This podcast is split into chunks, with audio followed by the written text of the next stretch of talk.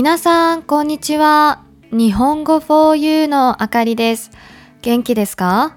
?Hello everyone, it's Akari from 日本語 for you.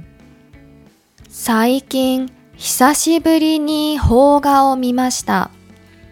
37 seconds という映画です。いい映画だし、皆さんにも見てほしいと思ったので、あらすじと見どころをお話ししますね。この映画の主人公は脳性麻痺を患って下半身不随になったユマという23歳の女性です。親友の漫画家のゴーストライターをする一方、家では過保護な母親によって必要以上に管理される日々を過ごしていました。独り立ちしたいと願う彼女は自らの力で人生を切り開こうと奮闘していきます。ユマ役の加山明さんは主人公同様脳性麻痺がある女性です。障害者の物語ではあるのですが、そこに焦点を当てたというよりは、若い女性が周りの人々と衝突したり、支えられたりしながら自立していく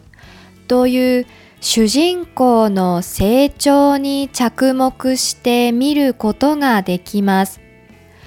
はじめはゴーストライターとして親友の影にいたり、母親に言われるがままの行動をしていたのに、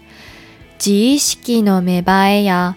新しい人との出会いを通して少しずつ変わっていくのは見ていて面白いです。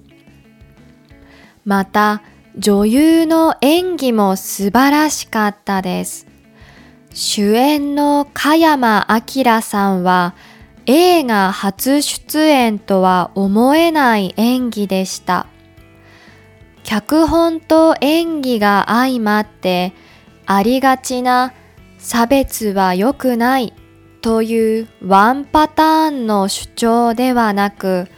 実際に受けている差別や日常生活での困難なども描きながら